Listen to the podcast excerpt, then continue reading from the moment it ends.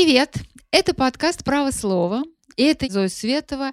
Здесь со мной адвокат Анна Ставицкая и также адвокат Маша Эйсмонт, наша подруга, которая, как известно, защищает Константина Котова, осужденного по так называемой Дадинской статье на три с половиной года. Да, правильно? На три с половиной года? На 4.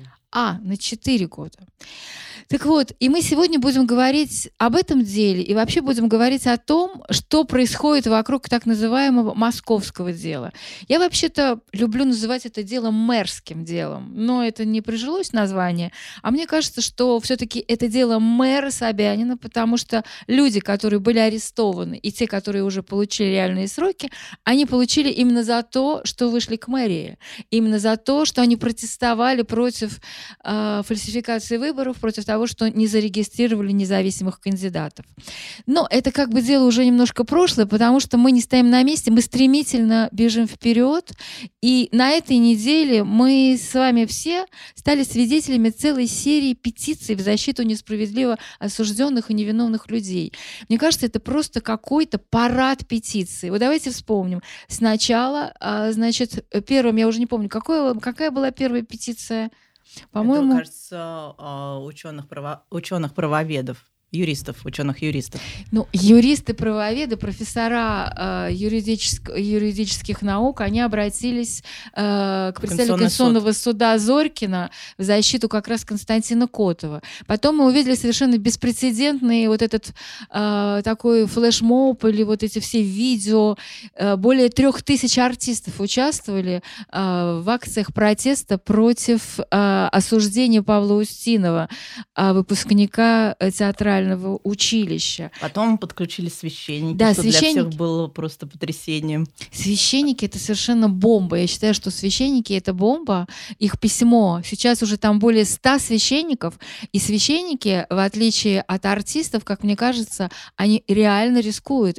И, я уже много лет обращалась к священникам. Это был просто крик вопиющего в пустыне. Я спрашивала, почему же вы, почему церковь не реагирует, когда людей, невиновных людей сажают в тюрьму? Мне отвечали, церковь церковь не занимается правами человека. И тут вдруг оказывается, священники посчитали, что они больше не могут терпеть беспредел, и они вступились за, в частности, за Константина Котова. И еще, по-моему, там они пишут и об Алексее Меняйло, да, тоже. Но, в принципе, дальше больше. Сейчас мы уже видим, просто все цеха выходят вообще с этими Но открытыми еще потрясающе письмами. то, что учителя это да. тоже, по-моему, беспрецедентно. Учителя обычно помалкивают себе там в кулачок. Нет, а, учителя... И никогда ничего не Нет. высказывают. Но вот именно а, такие яркие высказывания от учителей никогда не слышал. Может, единичные, да, а здесь это именно Но возмущение, здесь, да, учителя. обращение так называемые книжники, потом психологи, а потом айтишники,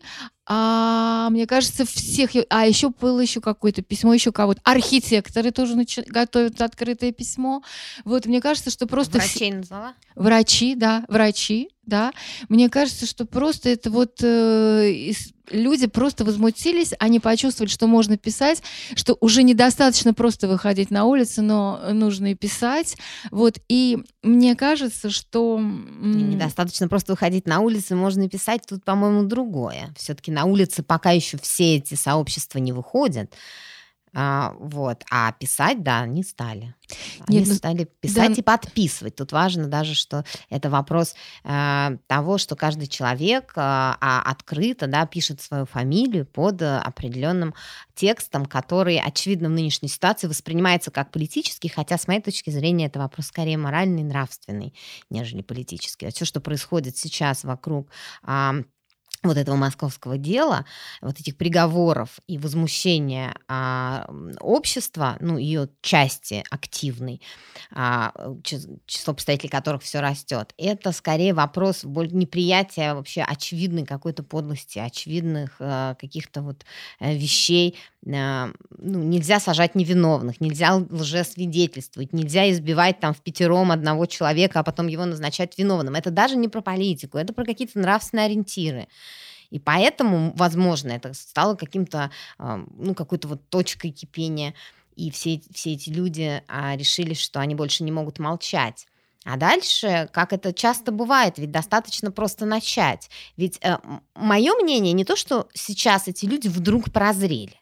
Мне кажется, что большинство подавляющих тех людей, чьи подписи мы видим, и чьи подписи мы еще увидим, под разными петициями и письмами, я думаю, что это не конец появлению вот этих вот новых воззваний, они э, большинство из них мне видится, а, прекрасно понимали все и до этого. Просто был показан некий инструмент. Ведь вопрос в том, что не все понимают, как добиться. Людям очень хочется что-то изменить, но непонятно, какими инструментами это делать. Через выборы, вот, ну, непонятно, да, вот попытались через выборы, собирали подписи да, причем а, пока на сегодняшний день это очень хорошо, и хотелось бы, чтобы так оно и оставалось, но если власть не будет реагировать на эти сигналы общества, это может измениться, но на сегодняшний день очевидный запрос найти какой-то инструмент законный вот от людей. То, что вот они только не нарушая закон, но как-то все-таки изменить вот эту чудовищную ситуацию, в которой мы оказались все с вот э, судами, в которых нельзя добиться справедливости, с улицами э, города нашего, заполненного людьми в касках, бронежилетах, которые нападают на совершенно безоружных, мирно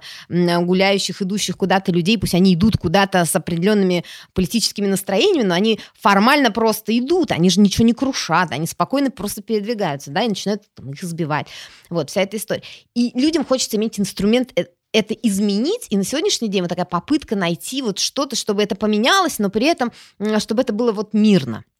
Поэтому вот эта очередь на одиночный пикет. Что такое очередь на одиночный пикет? На самом деле все эти люди хотят выйти на массовую акцию. Но выйти на массовую акцию спонтанно у нас по закону, к сожалению, и по практике его применения совершенно незаконно. Да? Да. Нельзя. Поэтому приходится, что, что это якобы одиночный пикет. Вот приходится... С, и, и, и они при этом звонят, и они при этом некоторые пишут и говорят, а если будет два плаката, вот надо сначала свернуть один, а потом развернуть другой. Это вот показатель того, насколько они хотят соблюсти вот то, что они вот видят. Ну, кстати сказать, вы Моему подзащитному Котову это не повезло. Он стоял в одиночном пикете, да. и за это был привлечен к административной ответственности. Он не за это был Тут привлечен совершенно... к административной ответственности, не, не, не за состояние. Ты сейчас очень правильно сказала про этот механизм, как люди начинают реагировать. И я хочу сказать, что мне кажется, что не случайно, что вот именно все эти письма, вот это гражданское общество, которое проснулось, которое стало писать не просто вот это Демшиза или вот эти все мы правозащитники, которые уже много лет эти письма пишут, а вот другие совершенно люди стали эти письма подписывать. И я считаю, что в этом заслуга Константина Котова, потому что Константина Котова посадили именно именно за то, что он стоял за других людей. И вот я хочу, чтобы ты объяснила просто вот доходчиво, потому что даже я, честно говоря, до конца не понимаю, за что формально посадили. Только объясни это не юридическим языком, а обычно. Вот человек стоял в пикете, раз стоял, два стоял, три стоял, четыре раза. Почему его арестовывали? Почему, например, вчера, вчера не задерживали вот этих артистов? Они точно так же, как Котов стояли в пикетах. Объясни, в чем разница? Значит, Константин Котов – это такой молодой человек, он программист, он а, вполне успешный молодой программист с неплохой зарплатой. По крайней мере, в суде, когда его судья спрашивал, какая у вас зарплата, эта зарплата оказалась намного выше зарплаты прокурора. Вот. Но при этом человек неравнодушный настолько, что вот он не мог терпеть несправедливость, которую он видел, то, что, то, что ему виделось несправедливостью, те люди, которых он считал были осуждены, либо каким-то образом репрессированы, а, либо против них было, э, в отношении них были возбуждены уголовные дела, вот, он за них переживал, и он выходил. Он был участником вот этого вот пикета всех на всех, за обмен всех, на который в итоге состоялся буквально через несколько дней после того, как Костю Котова посадили. Год стояли люди, в том числе не только Костя, там были другие другие люди, активисты, которые изначально верили в то, что можно добиться вот этого обмена заключенными между Россией и Украиной а, и вернуть всех а, к себе на родину домой из тюрем. И они выходили, это были одиночные пикеты, но за эти одиночные пикеты его не задерживали. А Костю задерживали за то, что он помимо этих одиночных пикетов часто при, э, также принимал участие в других массовых акциях, многие из которых объявлялись а, не, так называемыми несанкционированными, хотя у нас, конечно, не разрешительный да, а уведомительный порядок проведения массовых мероприятий, но тем не менее все любят, а, и уже даже в официальных документах часто говорят не санкционированные, да, еще и запрещенные, и незаконные митинги. Вот. Ну, то есть те митинги, на которые, которые не были согласованы с органами власти. А в деле Котова а, четыре эпизода, по которым есть вступившие в силу решения судов, и один последний 10 августа. Значит, сначала Вступившие вкратце. в силу административные. Да, по административным, да. Это статья, Дадинская статья, может быть, нужно еще раз сказать. Это статья, по которой был осужден, а затем дело было прекращено, и он был полностью реабилитирован, такой активист Ильдар Дадин, а, известный также тем, что его пытали в карельской колонии, был большой скандал вокруг этого. И э, она предполагает уголовное преследование за неоднократное нарушение установленного порядка проведения массовых акций. То есть тебя три раза ты нарушил в течение полугода 180 дней, на четвертый раз, да, ты нарушил и тебя привлекли к ответственности по кодексу об административных правонарушениях, на четвертый раз начинается уголовное преследование. Ну конкретно за что его арестовали? Первый раз он вышел вместе с э, группой из 30, где-то 40 человек в память Ломоносову э, в МГУ, в сквере МГУ на Ленинских горах. Кто там был, знает, что это такой э, малолюдный сквер вдали от транспортных путей, и там редко гуляют там э, студенты в небольших количествах, это огромная территория.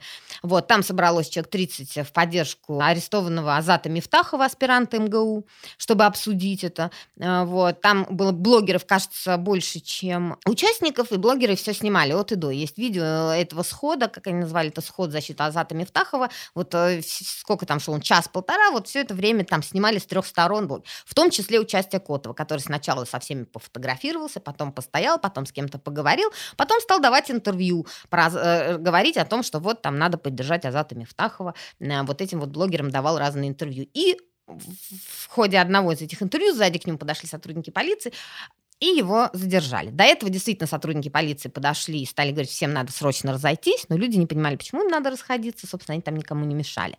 Вот, несколько раз в мегафон прозвучала а, просьба разойтись, после чего несколько человек, ну, тро, четыре, по-моему, четверо или пять, в том числе Котов был, были задержаны. Это его первая административка. Вторая административка а, – это сход у здания ФСБ на Лубянке и прогулка нескольких человек по пешеходным улицам центра Москвы недалеко от Лубянки, а, против пыток. Это было дело сети, когда, вы, когда общество а, узнало про вот эти вот чудовищные пытки задержанных по делу сети, и они решили, а, одним из идеологов этой встречи был Лев Пономарев, да, руководитель, известный правозащитник движения за права человека. Там были еще разные люди. Собралось где-то 100-150 человек на Лубянке. Они поговорили тоже без громкоговорителей, без плакатов. Встретились, тоже подавали интервью присутствующим там журналистам, рассказали про дело сети, про свое возмущение этим уголовным делом. После чего от группа там 25-30 человек из этих 150 пошли гулять по улицам, в том числе и Константин Котов. Некоторые из них при этом шли и кричали там разные лозунги. А, вот. Все это также снималось на видео ТДО, потому что за ними шли блогеры и снимали каждого. Поэтому... Да, но почему его задерживают каждый раз? Ну, дальше... Не только его задерживают. Не только его. Маша Нет, говорит же, что по, по 4-5 человек.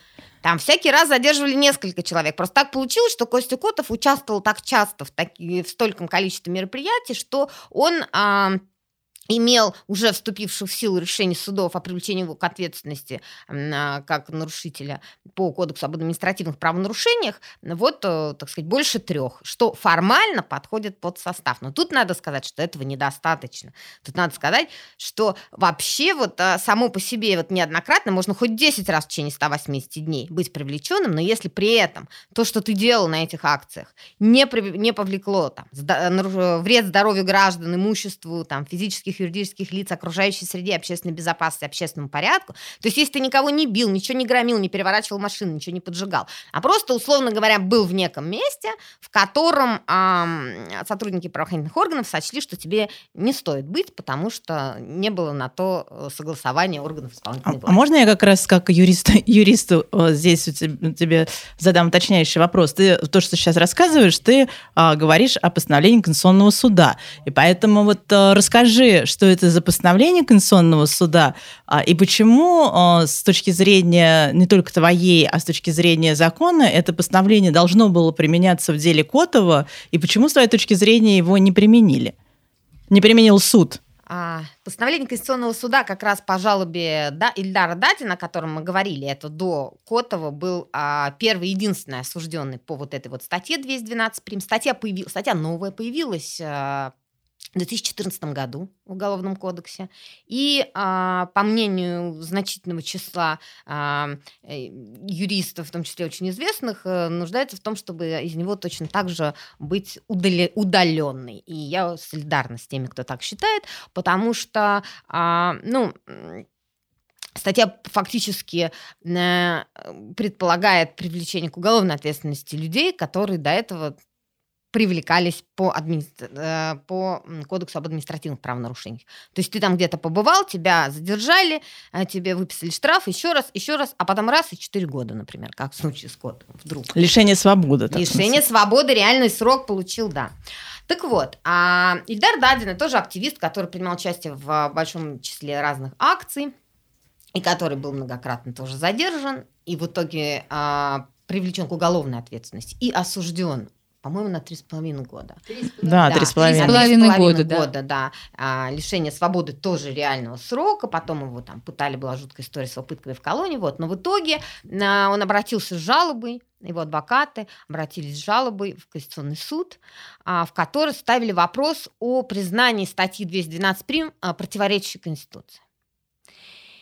И, конечно, от Конституционного суда тогда ожидали, что он примет решение, надеялись, что он примет решение о том, что эта статья действительно противоречит Конституции, но Конституционный суд такого решения не принял. Он подтвердил то, что она не противоречит Конституции сама по себе, однако поставил ряд очень существенных ограничений на ее применение. Конституционный суд сказал, во-первых, а, нельзя, сама по себе формально неоднократность привлечения к административной ответственности не образует состав уголовного преступления. Та общественная опасность, которая предполагает наказание по уголовному кодексу, должна быть гораздо выше, то есть человек должен совершать действия, а, содержащие именно ту общественную опасность, которая необходима для их криминализации, а именно вот то, что я говорил, вред здоровью граждан, имуществу физических и юридических лиц, окружающей среде, общественному порядку. Кроме того, Конституционный суд сказал, что, опять же, а, приюдиция не должна в данном случае работать. То есть нельзя просто так взять и принять а, за правду без дополнительной проверки вот эти вот решения судов по административным правонарушениям и перенести их в уголовное дело. Нужно еще раз повторно проверять каждый эпизод, каждый эпизод с точки зрения именно вот этой вот криминальной, уголовной, общественной опасности деяния. То есть, действительно, да, он, он э, признан э, в рамках э, процесса по административным правонарушениям, который, кстати, довольно ущербный процесс, процесс, очень критикуемый юридическим сообществом. Сейчас готовится вроде как новый кодекс об административных правонарушениях, об этом идут разговоры, потому что в нем нет состязательности, потому что там доказательствами являются вещи, которые в уголовно-процессуальном законе никогда таковыми не будут, как какие-то рапорта, какие-то объяснения сотрудников, да, то есть там просто а, на тебя составляют протокол об административном правонарушении, вкладывают туда еще несколько рапортов и объяснений, которые, как правило, вот московская практика абсолютно вот схожи буква в букву. Вот будет, будут в деле там 2-3 полицейских, обязательно они почему-то будут одними словами, с одними запятыми все рассказывать якобы. Вот. В суде, как, опять же, московская практика, в подавляющем большинстве случаев их не позовут в суд свидетелями. А, вот, э, потому что судья скажет, ну, рапортов достаточно. У нас, э, и вообще у нас нет оснований не доверять сотрудникам полиции. То есть фактическими доказательствами становится обвинение тебя сотрудниками полиции в том, что ты что-то нарушил, а также их же объяснение. Вот. И это быстро все пролистывается на процессе по, в суде по административному правонарушению и выносится значит, а, постановление. Да, но постановление Конституционного суда, оно было половинчатое или, э, или какое? Почему судья, вот это, то, что Аня спросила, почему этот судья, забыл, как его звали? По Котову Минин. Минин. Почему этот судья Минин проигнорировал совершенно это постановление Какое бы оно ни было с точки зрения того, как оно приняло решение о 212 прим статье, того, того постановления, которое, которое Конституционный суд принял в 2017 году, 10 февраля, номер 2П, по делу Дадина, по жалобе гражданина Дадина, достаточно для того, чтобы а, уголовное дело в отношении Котова не было бы в принципе возбуждено, как и уголовное дело в отношении Егорова Вячеслава, еще одного активиста из Подмосковья, который также по, преследуется по той же самой вот этой Дадинской митинговой статье. Да? То есть этого достаточно того, что сейчас есть, того, того постановления, которое вынес Конституционный суд, достаточно для того, чтобы понять, что состава уголовного преступления в Деяне Котова нет. Именно Этого потому, достаточно. что, ну, Маша уже сказала, потому что Конституционный суд совершенно четко сказал, что а, должны привлекать к административной ответственности а, по таким статьям, которые а, могут причинить, э, ну, вот это вот деяние, которое совершил человек, может причинить ущерб гражданам, там, имуществу и так далее. А Котова не привлекали к административной ответственности по этим статьям. Ничего, это я понимаю, что, что Конституционный суд, если бы судья Минин соблюдал решение Конституционного суда, он, он, должен, он не должен был вообще судить Котова, то есть он не должен был принимать это дело к производству. Правильно я понимаю? Аж прекратить это дело в связи да, с... Да, но вот ну, поэтому почему? мы и спрашиваем, мы почему, и почему он это сделал. Почему да, не сделал? И как он это... Нет, в чем... Я хочу понять, в чем подоплека истории? Ведь это же беспрецедентная история. Во-первых, что он первый, да, кот... Нет, он не первый, он второй сначала был Егоров, которого Он привлекли. третий, потом а, уже Андрей третий. Боровиков из Архангельска, суд, в отношении которого сейчас идет. Да, значит, он третий, но беспрецедентная... Но первый, кого осудили Да, первый, Дадина. кого осудили, срок дали больше. И 4... мера пресечения еди... единственный. Да. Даже Дадин, Дадин был под домашним арестом. Единственный, у кого была мера пресечения сразу в виде а, Правильно, в этом возмутительность истории, в том, что его осудили за три дня, следствие длилось, если я не ошибаюсь, 72 часа, да? Или что сделалось 72 часа? То есть это был чрезвычайный суд. Так вот я хочу понять подоплеку, потому что вы говорите как юристы, это много-много слов, которых вы говорите. Мы это кто-то поймет, кто-то не поймет. Я хочу понять подоплеку, какая цель судить Константина Котова за три дня по такой статье, в принципе, по которой его нельзя было судить, если соблюдать постановление Конституционного суда. Как, объясните мне, объясни мне, ты как юрист, ну как адвокат, ну, который... Ты был, как меня юрист. спрашиваешь, это не вопрос к юристу. Нет, я ну, не да, могу это быть не вопрос ну, не как юрист, но ты как... Как юрист, я тебе уже сказала, их не должны были возбуждать. Да, нет, хорошо. Твое как, мнение, почему не как юрист, судья но как так человек, сделал? как бывший, как, как, как не бывший, ну как журналист, который много лет писал о судебных нет, ну делах. Дальше, дальше мы идем в предположение, правильно? Да. Мы не живем в голове судьи Минина, исследователей и так далее. Дальше мы что видим? Мы видим, что а, гражданская активность растет, люди выходят на митинги. Видимо, это не понравилось, испугало кого-то. И таким образом а, начинаются а, как говорится, ответочка, да, то есть э, в борьбе с людьми на улицах э, расчехляются старые ружья. Что у нас там было? А, у нас была там вот эта статья, так ее вроде же там сказали сложно применять. А давайте попробуем применить. Но это я тоже уже фантазирую. Я же не была при принятии этих решений с ними в одном кабинете. Я только знаю, я была в кабинете со следователем, который вели дело. Я знаю, что это не они его вели. Что они просто формально носили бумажки, а поили кто? меня очень вкусным кофе. А кто это всегда были руководители? Они сами не знали, что будет через пять минут. Следователь вроде там что-то оформляет, потом ее вызывают к начальнику, она прибегает с такими большими глазами, говорит, представляете, оказывается, мы уже закончили следствие. Для нее самой это был такой же сюрприз, абсолютно как, как и для нас. То есть они сами не знали, что будет в следующий раз Прекрасно, прекрасно. Тогда вопрос, кто кураторы дела Котова? Ну, откуда же? Они мне не докладывали. Но ты как думаешь? Я только знаю, что они не там, где... Ну, не, это не те люди, очевидно, которые с нами проводили следственные действия. Эти люди э, просто... Где-то э, в другом всем месте. показывали всем своим видом и поведением, и, и часто даже на словах тоже говорили о том, что это, не, конечно, не их решение. То есть оно где-то где высоко. На каком уровне можем предполагать? Там, администрация, но это будут предположения. Я очень не люблю предполагать. Хорошо. Но очевидно, на каком-то большом уровне, очевидно, что это решение, да, политическое. Оно э, юриспруденции имеет, э, ну, Никакого очень, отношения никакого вообще. Отношения, да, ну, к ней не имеет, поскольку по закону таких дел быть не должно. И вот они стали расчехлять, видимо, эти разные старые инструменты, то есть э, э, желание, наверное, было показать, что власть не хочет видеть столько людей так часто на улицах э, больших городов. Понятно. Вот. Ну и вот Котов оказался, он попал, а, он был, конечно, у них во всех базах, поскольку человек, который вообще, как нам на этом суде, да, много интересного на этом процессе, хотя он был короткий, но интересного много нам рассказали. Например, мы узнали, оказывается, как выглядит дело профучета, которое на секундочку для слушателей, вот если вас хоть один раз задержали и привлекли к ответственности по статье 20.2, это вот нарушение на митингах, то на вас где-то, будьте уверены, заведено дело профучета, и вы проходите по списку 35. Нам это рассказали. Мы сами за, за список 35. А что это за список? Список 35, да. Ну, просто в деле это есть. Там а, дело профучета на Котова, и потом приходил человек и давал показания в суде очень интересных, кстати, Милый участковый, который его там предупреждал по просьбе начальства о, о недопустимости там продолжения вот этой, как они называют, противоправной деятельности, ну, то есть мирно выходить на улицы города. И список 30, оказывается, есть списки.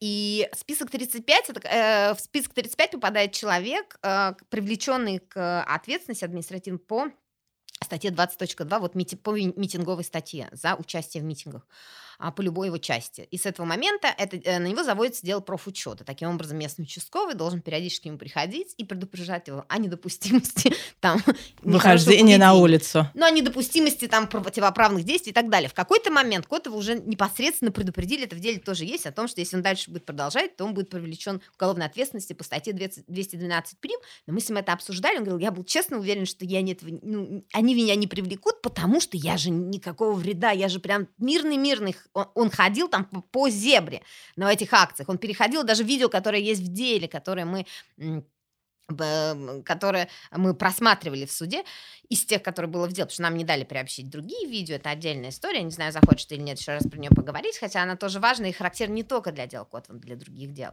Вот, но по этому видео видно, что они идут, там переходят по зебре на зеленый свет, да, то есть и он был уверен, что, конечно, к нему это, ну, думал так, что наверное, ему а... не могут применить, раз Конституционный суд считает, что только... Ну, Конституционный суд нам не указ, как говорят как представители да, Лефортова, как, как мы поняли, например. Как мы поняли, да, из практики сложившейся Конституционный суд нам, может быть, и указ, а им нет. Им нет. И вот э, Зоя, она все время до мной подсмеивается, а мне вот всегда интересна психология судьи. Ну, ты же сидишь на него, смотришь на эту вашу честь, и вот с твоей точки зрения, а, это ваша честь как-то понимал, что что-то он делает не то, или он, в принципе, принципе, действовал, считал, что он прав и действовал вполне себе сознательно и не терзаясь, э, и у него никаких мук совести тоже особенно не было. Я не могу решать, кого Нет, не надо решать. Ты же видишь все равно, это, как он выглядел, как он читал приговор. Все равно же это видно.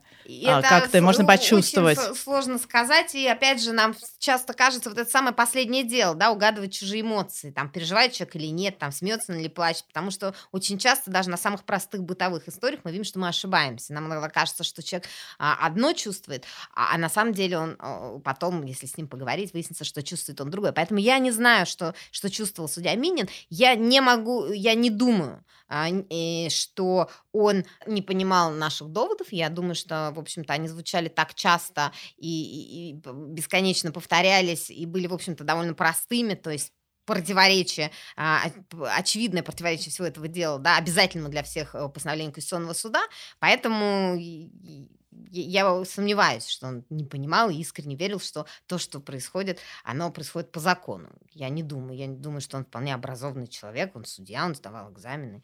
Я не хотела бы думать, что он не понимает каких-то, в общем, довольно простых вещей. Вот. А дальше, что он чувствовал, я не готова залезать в его душу. Хотя интересно, конечно, но вот мы с ним не общались на это.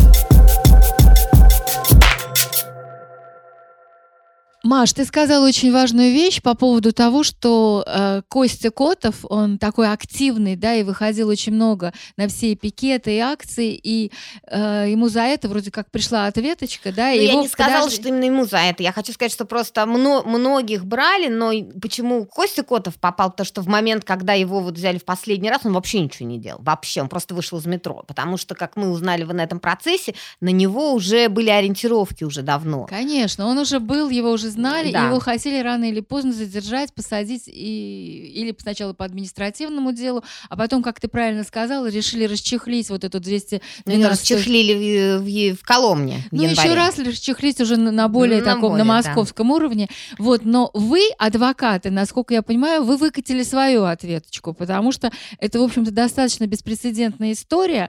Адвокатов защищало много адвокатов, а вот чтобы человек, ну, чтобы одного подсудимого защищала 12 адвокатов. Сколько сейчас адвокатов вошло в дело Котова? Окончательный список будет э, в э, момент апелляции а, объявлен, вот, но изначальный, да, вот мы объявили на ступенях э, Тверского а, районного суда, где осудили Котова о том, что в дело вступают несколько адвокатов, которых я пригласила. Очень рада, что они согласились. Большое им спасибо.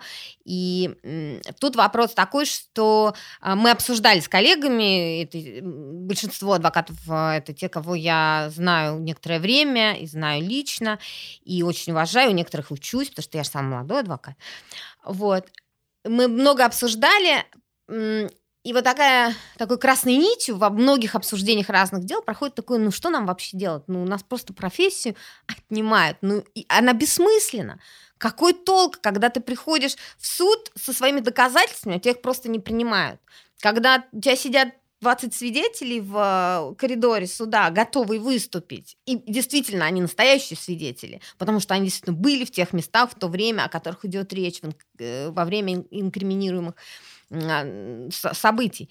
И, а, и суд просто говорит, да нет, мы не будем их эм, заслушивать, хотя есть прямая норма закона, которая обязывает суд заслушивать свидетелей. Когда все твои ходатайства отклоняются просто так, ну просто потому что, потому что не надо затягивать, да, потому что это не имеет отношения к делу, или не надо затягивать. То есть уже давно... Не надо злоупотреблять своим правом на защиту, теперь нас любят судья да. так говорит. Ну, у нас было не надо затягивать, то есть процесс идет молниеносно, мы всех привезли, то есть мы не просим отложиться, при этом все сидят в коридоре, ну нет, не будем затягивать. Зачем? Или, например, видео, которое основное видео в деле Котова показывает, что он 10, февраля, 10 августа, вот в тот раз, когда его задержали, и уже вот это стало началом его уголовного преследования побудительным мотивом, потому что остальные, а, по остальным решениям вступили в силу, а для вот 212 ПИМ нужно, чтобы последнее, не, типа, по последнему правонарушению человек не был осужден по КОАПу, по Кодексу административных правонарушений, а сразу уже а, было возбуждено уголовное дело. И вот этот вот последний эпизод 10 августа у администрации президента показан на камерах городского видеонаблюдения, которые я запросил в департаменте города Москвы. Они мне дали по официальному адвокатскому запросу. Это видео с камер Департамента информационных технологий правительства города Москвы, которых видно, что Котов вышел с подземного перехода под буковкой М метро э, к памятнику героям Плевны, прошел несколько метров, к нему подбежали и его задержали. А мы в приговоре читаем, что он шел в группе 1500 человек, скандировал какие-то лозунги и призывал граждан к причинять вред здоровью другим гражданам.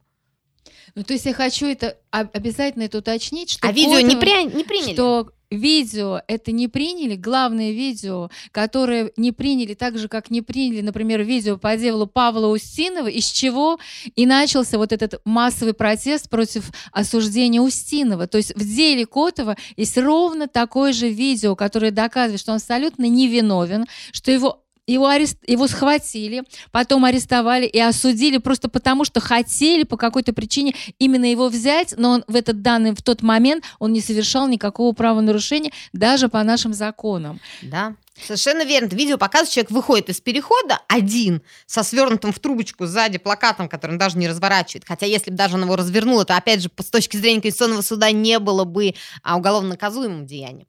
Вот. Но смысл в том, что он просто прошел несколько метров, его э, задержали и поволокли в автозак. И все, на этом э, эпизод 10, э, 10 августа выглядел так. И это видео за, э, по адвокатскому запросу получено из Департамента информационных То есть это официальное видео. Правительство города Москвы с камер. Прав... Да, но я хочу сказать, мне кажется, мы, у нас уже не так много времени, но у нас есть очень два важных вопроса. Вот первый, я, ты не ответила... Не, не про адвокатскую Да, ты не ответила мне на... И вот я хочу сказать, да. ты говоришь, нас, адвокатов, не слушают, наших свидетелей не заслушают. А почему вы так, вы считаете, что когда придет 15-20 адвокатов по этому делу, что их будут слушать? Почему? я немножко про другое хотела сказать, что сам факт вступления большого числа адвокатов показывает то, это некий показатель того, что адвокаты тем самым говорят, а, обратите внимание, вот нас так много здесь, мы все, а, нас адвокаты все с именами, уважаемые, и, и очень много работающих. Они говорят, вы знаете, вот, э, ну, может быть, добавит потом Аня, которая в числе этой группы тоже. Вот обратите, пожалуйста, внимание, нас здесь так много собралось, чтобы вы обратили внимание на то, что мы говорим. Так дальше жить нельзя. Это не уголовный процесс. Так быть не может. Обратите внимание, что то, что происходит, никакого отношения к праву, к процессу не имеет. Да, не объясни, за почему ты вступила в это дело? Ну, в принципе, Маша уже все сказала. Ну, дело в том, что, как э, Маша совершенно права, работа адвоката в последнее время становится совершенно бессмысленной. Ты, может быть, э, блестящий адвокат, там э, в сто раз лучше Плевака, даже ну, посягну на это имя, но вашей чести она слушать себя не будет. Просто потому, что с точки зрения вашей чести самое главное – это поскорее закончить процесс и вынести то решение, которое необходимо вынести. А э, адвокаты, они призывают э, исследовать какие-то доказательства, э, заглядывать в закон, представлять какие-то новые доказательства. С точки зрения суд, суд, суда это совершенно ненужное дело, потому что судье уже и так все ясно уже есть обвинительное заключение, а просто так же следователи не будут работать. Они вроде как а, проработали какое-то время, проанализировали какое-то количество доказательств, пришли к определенному выводу. С чего это вдруг судье считать, что адвокаты правы, а следователи не правы, если судья это фактически сторона обвинения, несмотря на то, что а, по закону у нас суд независимый и совершенно не стоит ни на стороне обвинения, ни на стороне защиты, а должен быть над сторонами и а, объективно исследовать доказательства. Но у нас а, перевернутое а, правосудие, его фактически нет, и защиту слушать не нужно потому что защита – это, с точки зрения суда, помеха правосудию. Именно поэтому адвокатов удаляют, именно поэтому в последнее время уже даже избивают в суде, то есть не, не допускают до процесса, и когда адвокат все-таки хочет зайти в процесс, то судья а, просто натравливает приставов, и, и, и адвоката, надев наручники, волокут по а, полу а, суда. Это произошло вот недавно в каком-то там московском суде Тульской области московского адвоката просто совершенно нагло судья не допустила до процесса и потом дала приставу задание а, адвоката заковать в наручники. Ну, естественно, адвокаты тоже ну, не могут, нормальные адвокаты, работать в такой ситуации. И нужно каким-то образом э, высказывать свою точку зрения. Вот много очень адвокатов хотели бы э, устроить адвокатскую забастовку. Это был бы самый, ну, с, э, многие коллеги считают, что действенный способ обратить на себя внимание. То есть, например, несколько дней не выходить в процессы. И тогда бы судебная система встала полностью. Они нас считают помехой, но при этом, если бы нас не было, то и судебная система, она бы не смогла работать в принципе. Но наше адвокатское начальство, оно не, не хочет идти на такие, с их точки зрения, радикальные меры, а, потому что, ну, не знаю почему, потому что они считают, что это, наверное, неправильно, хотя по-другому, наверное, обратить на себя внима- внимание уже э, нельзя.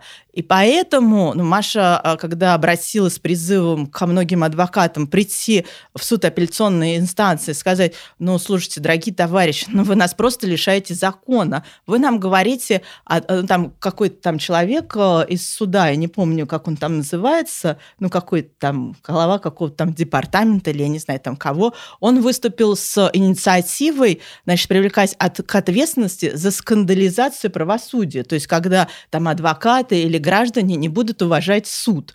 Но извините, вы сами не уважаете свой собственный суд. У, вас, у нас есть конституционный суд, да, мы должны ему подчиняться его решениям. Но тут какой-то судья забыл, как его там зовут. Минин. Да, Минин из Тверского суда просто взял так и плюнул а, и на Конституцию, и на постановление Конституционного суда, и на товарища Зорькина, который, наверное, подписывал это постановление. Он плюнул на всю эту э, судебную систему, на законы, э, на доказательства, понимая, Потому что Маша совершенно правильно говорит, что он же не просто так вот сегодня сидел дома, лузгал семечки, а потом раз и сел на судейское кресло в Манте. Он там учился, что-то там где-то повышал квалификацию, слушал, наверное, какие-то процессы и подсчитывал между этим а, законы. То есть он прекрасно знает, о чем идет речь, а, и знает о постановлении Конституционного суда. Кроме того, даже если он не знает, то Маша ему, наверное, 153 раза об этом рассказала. И, и показала. У нас там было двое, мы друг друга сменяя рассказывали про да. это постановление Конституционного суда, уже выучили наизусть. Уже ну, в общем, все знали, но судья Минин, он на это плюнул, ровно потому, что ему там откуда-то свыше сказали на это плюнуть. А, вот. А мы уже, адвокаты, уже не знаем, нам надоело все время утираться. Но мы раз утерлись, два, но уже а, Маша-то там то, э, только недавно работает, а я последнее время ну, просто только и делаю, что утираюсь. Ну, невозможно это. Э, э, и просто не потому, что я там плохой адвокат и, и не могу что-то там такое связано сказать, а не могу представить доказательства. Нет, я все делаю правильно, но итог всегда один. Все законно обосновано, и идите в тюрьму. А, и ты такой думаешь, ну, надо что-то все-таки делать. А, и здесь, ну, в принципе, нам, ну, это фактически, ну, это, наверное, так неправильно будет э, сказано, но, наверное, это такой юридический э, флешмоб. Мы все придем, а, и скажем, вашей чести, вы нас лишаете а, правосудия и закона. Давайте как-то, в общем, подсоберитесь а, и вспомните, что вы юристы. Возьмите, если не знаете, постановление Конституционного суда, прочитайте его, освежите в памяти, если вы о нем забыли, и вынесите законное решение. Вы смотрите, что дальше. Вы уже как бы в этом деле совершили невозможное. Это солидарность адвокатов. Да, Это будет... Маша совершил невозможное. Ну хорошо, призвали... Может, да, я сейчас свой вопрос попробую сформулировать, потому что он такой довольно сложный. Вот смотрите, у нас вот сейчас есть два кейса, да, они идут параллельно, мы не берем другие. Это дело Павла Устинова, вот мы сейчас говорим, завтра в пятницу назначено, значит, э, судебное заседание, и, скорее всего, адвокат Кучерена, э, вы, благодаря адвокату адвокату Кучерена, значит, этого Павла Устинова, ему изменят меру пресечения, потом будет какой-то суд, мы не знаем в четверг, да, в следующий четверг это будет заседание, и, скорее всего, что-то там произойдет, но я думаю, его не оправдают, но суд найдет какое-то решение для того, чтобы это дело как-то тихо где-то там, может быть, в прокуратуре умрет, но, в общем, как-то этот кейс будет более-менее закрыт. Но потому что Павел Устинов, на самом деле, он это не Костя Котов, да, это человек, который вроде бы на митинге не был, просто он действительно был жертвой полицейских, которого избили вот, и посадили на реальный срок. А вот Косте Котову, как ему можно помочь? Мы видим, например, что украинские моряки, за которых он стоял, да, в пикетах, что они передали деньги ему, значит, на э, его поддержку. Они его всячески поддержат. Его уже поддержал Олег Сенцов, который на пресс-конференции сказал, что он благодарен Котову и вообще всячески его поддерживает не вредят ли, вот, например, такие заявления Константину Котову? Или ему уже ничто не может повредить? Что ему может помочь? Вот, Зой, честно, я бы, во-первых, не ограничивалась двумя кейсами. Я бы говорила про все московское дело, про всех, что все люди должны освобождены быть. А, потому что то, что мы видим, то, то, что является достоянием общественности, показывает, что, ну, извините, сколько там лет за пластиковый стаканчик, извините, человек, который просто стоял на него, пять, пять э, полицейских кидаются с дубинками, а потом он получает тоже тюремный срок, тот же Костик, вот вне зависимости от того, что эти люди думают про нынешний политический режим, как они себя вели там, что они ели на завтрак, какие лозунги они когда-либо в своей жизни произносили, либо не произносили. Люди, которые не совершили ничего противоправного, должны быть на свободе. Это точка. Как только мы, мне кажется, неправильно. Понятно, что мы живем в той ситуации, в которой работают какие-то механизмы другие. Параллельно, как вот, не знаю, как в организме человека закупоривается, там, например, один сосуд, и кровь начинает, потому что вот, ну, жизнь же требует того, по каким-то другим сосудам э, до поры до времени, да, циркулировать.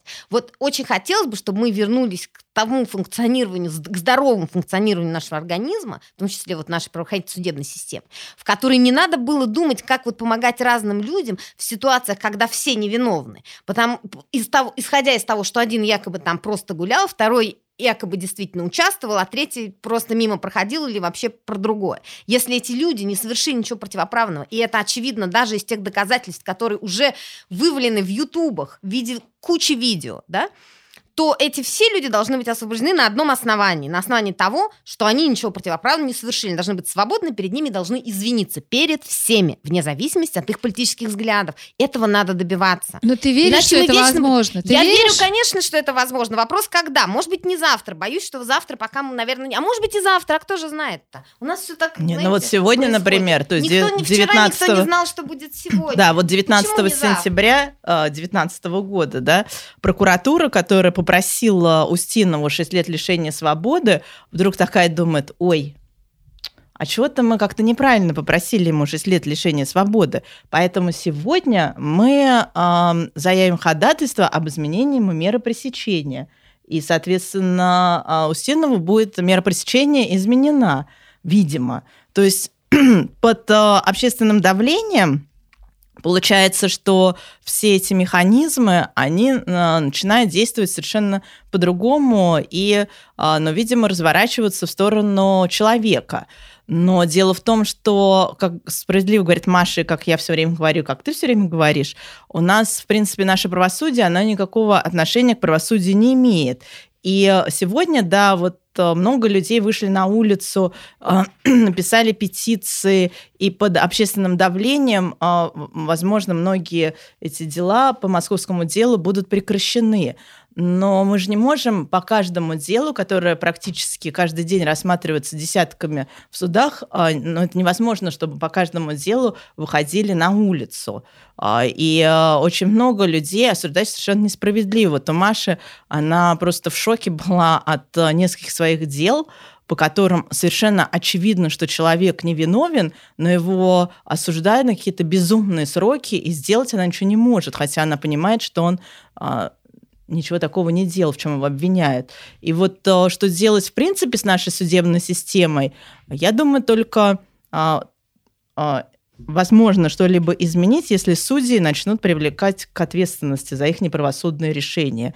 Вот в том случае, если по делу того же Котова или там Устинова, или кого-нибудь другого, судью, который вынес а, ну, фактически а, заведомо неправосудный приговор, будут привлекать к ответственности, то тогда следующие судьи подумают, что, возможно, мы не будем выполнять ничьи указания, потому что потом стрелки переведут на, на нас, потому что именно мы выносим решение и будут а, как-то задумываться при вынесении решения. Но, но видимо, я идеалист. Ну, слушайте, давайте мы на этом закончим, потому что мне кажется, это очень хорошая точка. Это точка такая, это мечта Ани, чтобы хотя бы один судья, да, был привлечен к ответственности. Не, у меня вообще нет такой мечты. Не, я ну, бы наоборот мечта. очень бы хотела, чтобы никого не привлекали к ответственности, потому что я адвокат.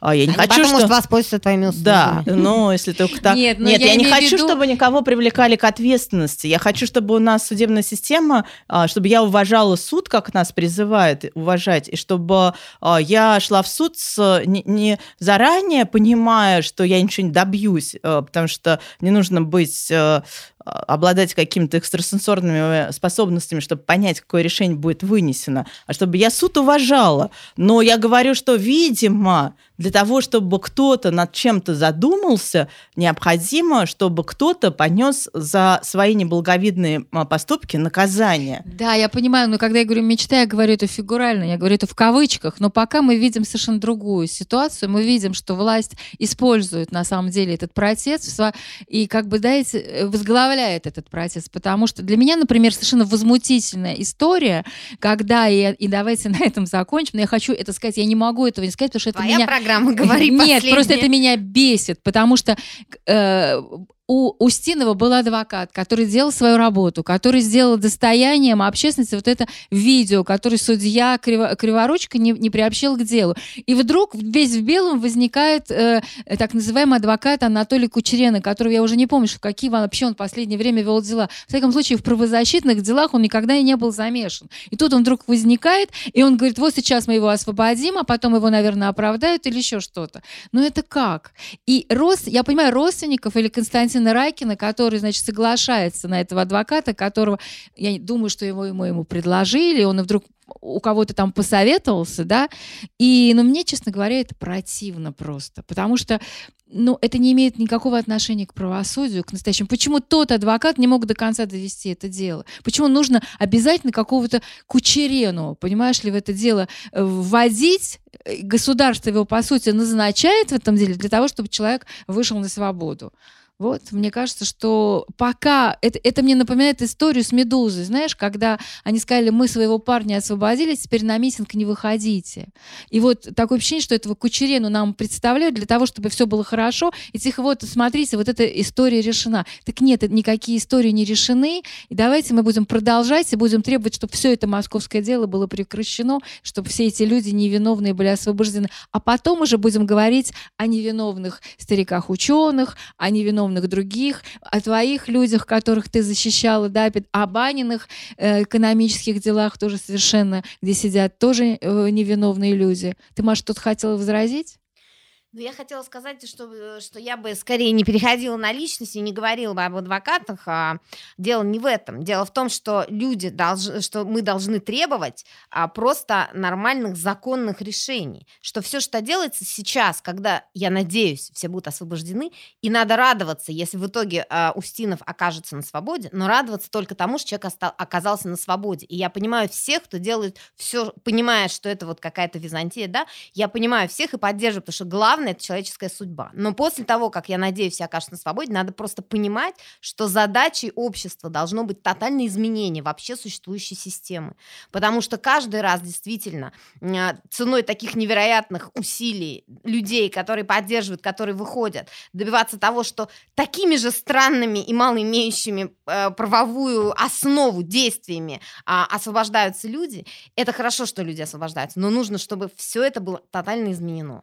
Да, и это будет изменено только тогда, когда общество поймет, что оно должно быть сильнее власти, и что власть заинтересована в этом обществе больше, чем общество заинтересовано во власти. Ну что ж, давайте на этой такой бравурной ноте закончим. Всем привет, и пишите, пожалуйста, ваши комментарии по поводу нашего подкаста, и что вы думаете о том, что мы сегодня наговорили.